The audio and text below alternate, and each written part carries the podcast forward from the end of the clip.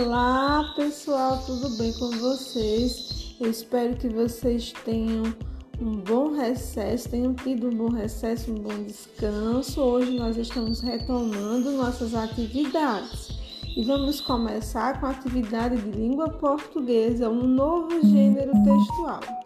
O gênero dessa vez vai ser a carta pessoal. Mas para que serve mesmo uma carta? A carta geralmente é uma mensagem, ela pode ser manuscrita, ou seja, escrita à mão, né? Ou impressa. Ela é dirigida a uma pessoa para comunicar algo ou estabelecer contato. Então, geralmente a carta ela é feita por essa comunicação de pessoas que estão mantendo uma correspondência à distância. Hoje em dia não é utilizada tanto a carta pessoal, porque existem as redes sociais, a internet.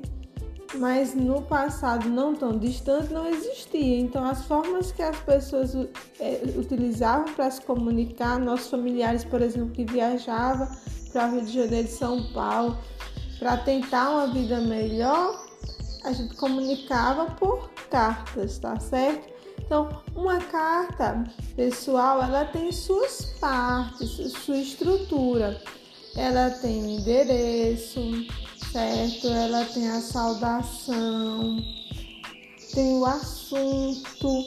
Isso vocês vão compreender bem direitinho. Eu vou mandar um vídeo para vocês, tá bom? E vocês vão assistir e fazer a atividade. Qualquer dúvida, envie mensagem. Um beijo bem grande.